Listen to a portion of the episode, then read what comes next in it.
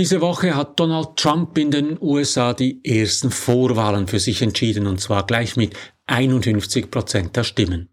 Aus europäischer Sicht ist es rätselhaft, dass drei Gruppen zu Trump halten, die ihn als Person eigentlich verabscheuen sollten. Erstens besonders religiöse Amerikaner und evangelikale Christen. Zweitens die sogenannt kleinen Leute, also Menschen, die sich nur mit Mühe über Wasser halten und kaum für ihr Alter vorsorgen können. Und drittens besonders konservative Amerikaner.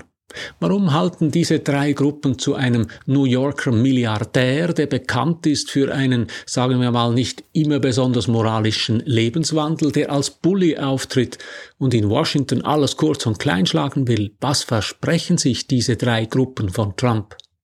In den letzten Wochen habe ich hier über Identität nachgedacht. Das hat mich auf die Idee gebracht, die Wahl von Donald Trump nicht aus sachpolitischer Sicht anzuschauen, sondern aus Sicht der Identität. Aus dieser Perspektive lassen sich einige spannende Erklärungen finden, auch und gerade für Entwicklungen hier bei uns in der Schweiz und in Deutschland. Ich glaube, die drei Gruppen wählen Trump nicht, weil sie von ihm sich eine bestimmte Sachpolitik erhoffen, sondern weil er verspricht, ihre Identität zu verteidigen und ihnen ihren Stolz zurückzugeben. Anders gesagt, sie wählen Trump als den Anführer ihres Stamms, weil sie Angst davor haben, ihre Identität zu verlieren. In meinem Wochenkommentar sage ich Ihnen diese Woche, wo ich die Ursachen dafür sehe und inwiefern sie auch in Europa Konsequenzen haben. Mein Name ist Matthias Zehnder. Ich gebe Ihnen hier jede Woche zu denken. Mein Thema Medien, die Digitalisierung und KI, mein Angebot konstruktive Kritik. Wenn Ihnen das gefällt, drücken Sie doch den Knopf für Abonnieren und abonnieren Sie meinen Newsletter. Dann erhalten Sie jede Woche meinen Denkanstoß auch per E-Mail und darüber hinaus Lesetipps zu wichtigen und spannenden aktuellen Büchern.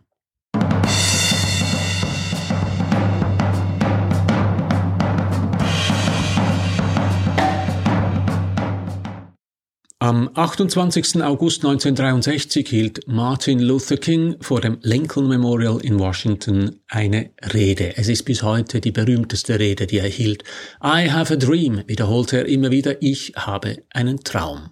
Wie eine Beschwörungsformel wiederholte er diesen Satz. Ich habe einen Traum, dass eines Tages auf den roten Hügeln von Georgia die Söhne ehemaliger Sklaven und die Söhne ehemaliger Sklavenbesitzer gemeinsam am Tisch der Brüderlichkeit sitzen können, rief er, und ich habe einen Traum, dass meine vier kleinen Kinder eines Tages in einer Nation leben werden, in der sie nicht nach der Farbe ihrer Haut, sondern nach dem Wesen ihres Charakters beurteilt werden. Martin Luther King träumt in der Rede davon, dass Afroamerikaner gleichberechtigt mit den weißen Amerikanern an einem Tisch sitzen dass es nicht mehr auf die Farbe der Haut ankommt, dass sie also am großen American Dream teilhaben können. Oder wie Ronald Reagan es 1986 formulierte, wir wollen eine farbenblinde Gesellschaft. Für Reagan war klar, dass Amerika das neue heilige Land ist, das neue Jerusalem. Er sprach deshalb immer wieder von der leuchtenden Stadt auf dem Hügel. Alle Amerikaner wollten am Traum dieses heiligen Landes teilhaben. Die Amerikaner waren sich einig, was ihr Land ausmacht. Amy Chua, Professorin an der Yale University, hat schon 2018 ein Buch über Stammesidentität in der Politik geschrieben. Political Tribes, Group Instinct and the Fate of Nations heißt das Buch. Sie sagt, Amerika sei einmal eine Art Superstamm gewesen. Die Amerikanerinnen und Amerikaner waren sich einig, welche Werte in den USA wichtig sind und was es heißt, ein guter Amerikaner zu sein. Sie waren sich einig, wie dieser American Dream aussieht. Doch nicht alle Menschen in den USA konnten daran teilhaben. Afroamerikaner waren bis in die 70er Jahre weitgehend ausgeschlossen. Deshalb hat Martin Luther King dafür gekämpft, dass Afroamerikaner gleichberechtigt am großen amerikanischen Tisch sitzen dürften. Als Reaktion auf die Politik von Ronald Reagan entwickelte sich aber Ende der 1980er Jahre eine ganz neue Bewegung. Amy Chua schreibt in ihrem Buch, es sei vielen Menschen bewusst geworden, dass die Konservativen dieses Konzept der Farbenblindheit dazu nutzten, ihre Privilegien und damit die Rassenungerechtigkeiten zu erhalten. Es fiel immer mehr auf, dass Amerika keineswegs farbenblind war und nicht alle Amerikaner die gleichen Chancen hatten. Amerika war mit anderen Worten nicht farbenblind, sondern weiterhin bloß weiß. Als Reaktion auf diese Erkenntnis änderte sich der Traum der Afroamerikaner in den USA. Sie wollten nicht mehr gleichberechtigt am Tisch der Weißen sitzen, sie wollten ihren eigenen Tisch. Oder wie Amy Chua es formuliert, das Bild der USA als Super Tribe, als ein einziger großer Stamm, zerbrach. Das Land teilte sich auf in einzelne Stämme mit einer je eigenen Identität. Arthur Landwehr, langjähriger Washington-Korrespondent der ARD, schreibt in seinem wirklich klugen, soeben erschienenen Buch über die zerrissenen Staaten von Amerika, es gehe den einzelnen Gruppen, den Stämmen in den USA nicht mehr darum, einen Platz in der weißen Gesellschaft zugestanden zu bekommen. Diese Gruppen sagen, wie Landwehr schreibt, wir wollen keinen Platz, an dem eure Regeln gelten und eure Ideale, Traditionen und Konventionen von uns übernommen werden müssen. Wir haben unsere eigene Identität, die ihren eigenen Platz neben eurer bekommen muss. Wir wollen unsere Kultur pflegen und feiern, unsere Geschichte und unsere Geschichten erzählen. Unsere Vorstellung von Schönheit und Wert hat die gleiche Bedeutung wie eure. Wir wollen nicht geduldet sein, wir wollen unseren Anteil, unseren eigenen Platz. Dafür müsst ihr euch ändern und Platz machen. Das gilt nicht nur für viele amerikanische Gruppen, also für Afroamerikaner und asiatischstämmige Amerikaner oder die verschiedenen Ausprägungen der LGBTQ-Community, es gilt auch für die Zuwanderer. Arthur Landwehr erzählt in seinem Buch von Begegnungen mit Menschen in den typischen Trump-Regionen. Zum Beispiel mit einer Familie im ländlichen Süden der USA, in einem kleinen Ort an der Grenze von Alabama zu Nordwest-Florida. Großmutter Vivian erklärt ihm, Früher seien die Menschen ins Land gekommen, weil sie so werden und leben wollten wie die Amerikaner. Sie waren gekommen, um ihr altes Leben aufzugeben, ein neues zu beginnen. Sie lernten Englisch, übernahmen die amerikanische Lebensweise, die Feiertage, den Patriotismus, den Sinn für Familie. Manche änderten sogar ihren Namen, um sich besser in ihre neue Heimat zu integrieren. Weißt du, sagt Vivian im Interview, bei dem sie ein blau-rotes Trump-T-Shirt trägt, früher kamen die Menschen hierher und sagten, wie schön es hier ist, hier will ich leben und werden wie ihr.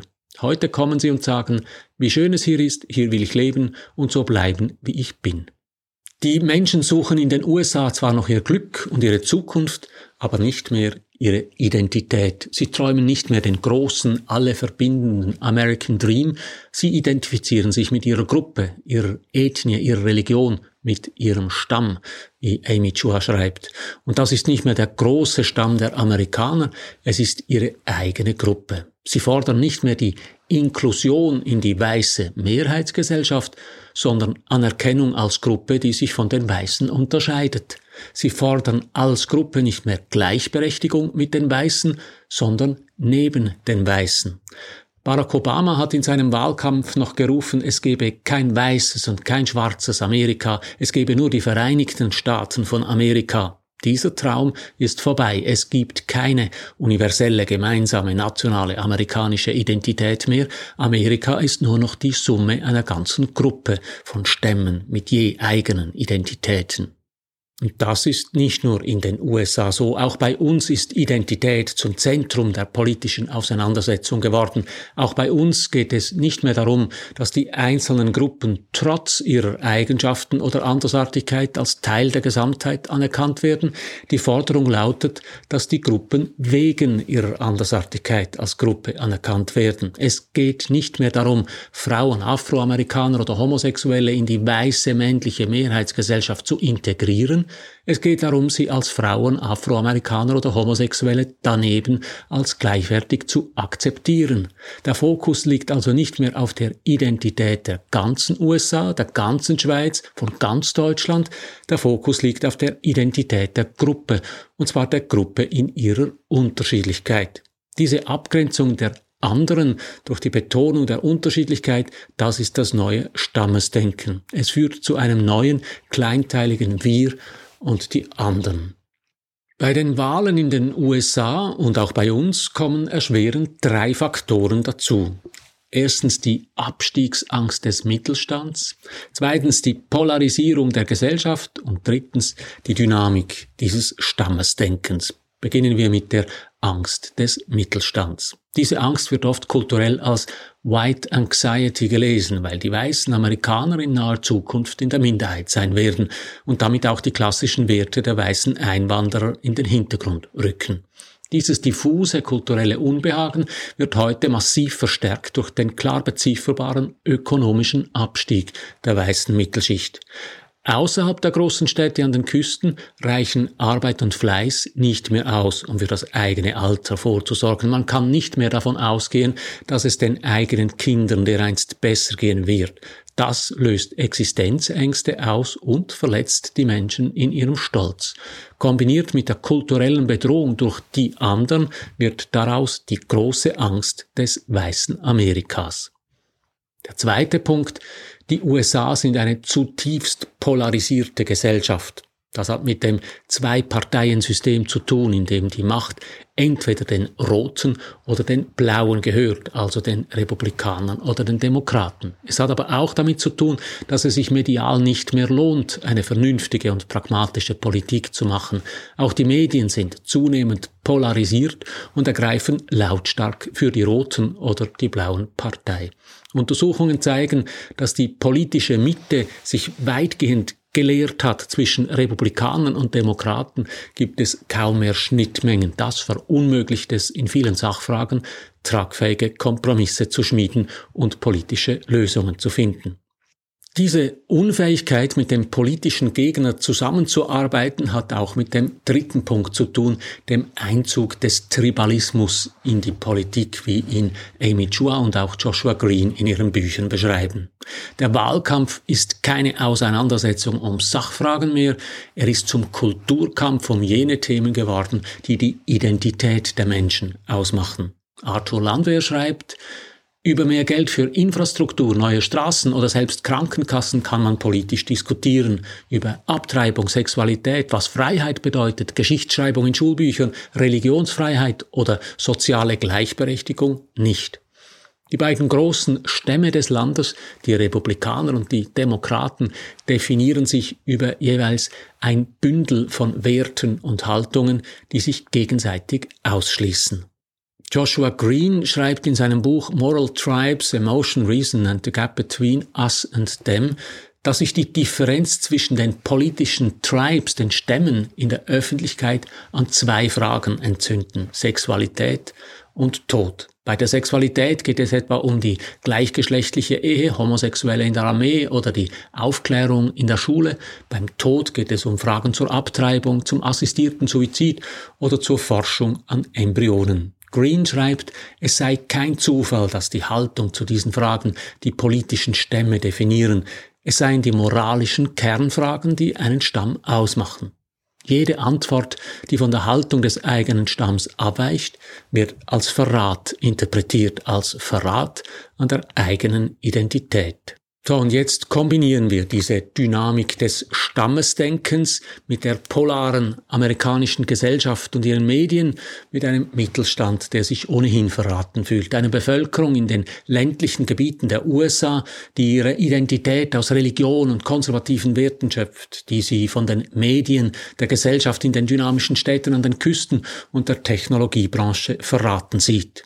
Und dann tritt ein Mann wie Donald Trump auf, der spricht wie sie und sich nicht an die Regeln der Intellektuellen in den Städten hält, der es ihnen ermöglicht, wieder stolz zu sein. Kein Wunder, gewinnt der Mann in Iowa 51 Prozent der Stimmen. Was heißt das für uns hier in Europa? Ich glaube, wir können drei Punkte aufnehmen daraus.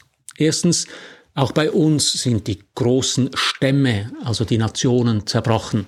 Entscheidender ist heute das Milieu, in dem jemand lebt und arbeitet. Die Bauern in der Schweiz, in Deutschland und in Österreich stehen sich näher als unterschiedliche Berufsgruppen innerhalb der Länder. Der Gegensatz zwischen Stadt und Land ist größer als der Unterschied zwischen den Ländern. Und, das ist der Punkt, er ist mittlerweile auch identitätsstiftender. Zweitens, auch bei uns fordern einzelne Gruppen lautstark nicht mehr einen Platz am Tisch der Mächtigen, sondern einen eigenen Tisch. Sie fordern nicht mehr Akzeptanz trotz ihrer Andersartigkeit, sondern Akzeptanz in ihrer Andersartigkeit. Sozial schwächere Mitglieder der Mehrheitsgesellschaft empfinden diese Forderung als Bedrohung. Und drittens, auch bei uns ist der Mittelstand ökonomisch unter Druck, wenn auch dank sozialer Auffangnetze und Absicherungen nie so stark wie in den USA. Auch wenn vor allem der untere Mittelstand deshalb weniger Existenzängste haben muss, so hat er doch wie die Menschen in den USA etwas ganz Wichtiges verloren. Seinen Stolz. Deshalb sprechen auch bei uns immer mehr Menschen an auf jene Politiker, die oft wieder besseres Wissen versprechen, ihnen ihren Stolz zurückzugeben. Ich glaube, auch bei uns geht es in vielen politischen Auseinandersetzungen viel weniger um die Sache, als wir meinen. Es geht vielmehr um Identität oder wie Amy Chua und Joshua Green schreiben, um Stammeszugehörigkeit und Stammesdenken. Übrigens auch auf Seiten der sogenannten urbanen Elite. Auch sie ist vereint in ihrem Stolz auf die urbane Lebensweise, ihre Werte und Haltungen, ihre Toleranz gegenüber Minderheiten oder sexuellen Identitäten und zum Beispiel ihrem Stolz auf die Elektromobilität. Wenn in Deutschland heute E-Autos abgefackelt werden, geht es nicht um eine Diskussion um Antriebstechniken, sondern darum, diese urbane Elite in ihrem Stolz zu treffen. Tja, was können wir tun? Sachargumente nützen nichts. Es geht offensichtlich um Stolz und Identität, respektive um Scham und Angst vor Existenzverlust. Das lässt sich nicht in einer sachlichen Diskussion lösen. Das braucht mehr. Ich denke zum Beispiel an Anerkennung und Perspektiven. Was meinen Sie? So viel für heute. Drücken Sie doch hier noch schnell den Abonnieren und den Gefällt mir Knopf und abonnieren Sie meinen Newsletter über meine Homepage. Dann erhalten Sie jede Woche meinen Denkanstoß auch per E-Mail und darüber hinaus Lesetipps zu wichtigen und spannenden aktuellen Büchern. Ich freue mich auf Sie. Alles Gute.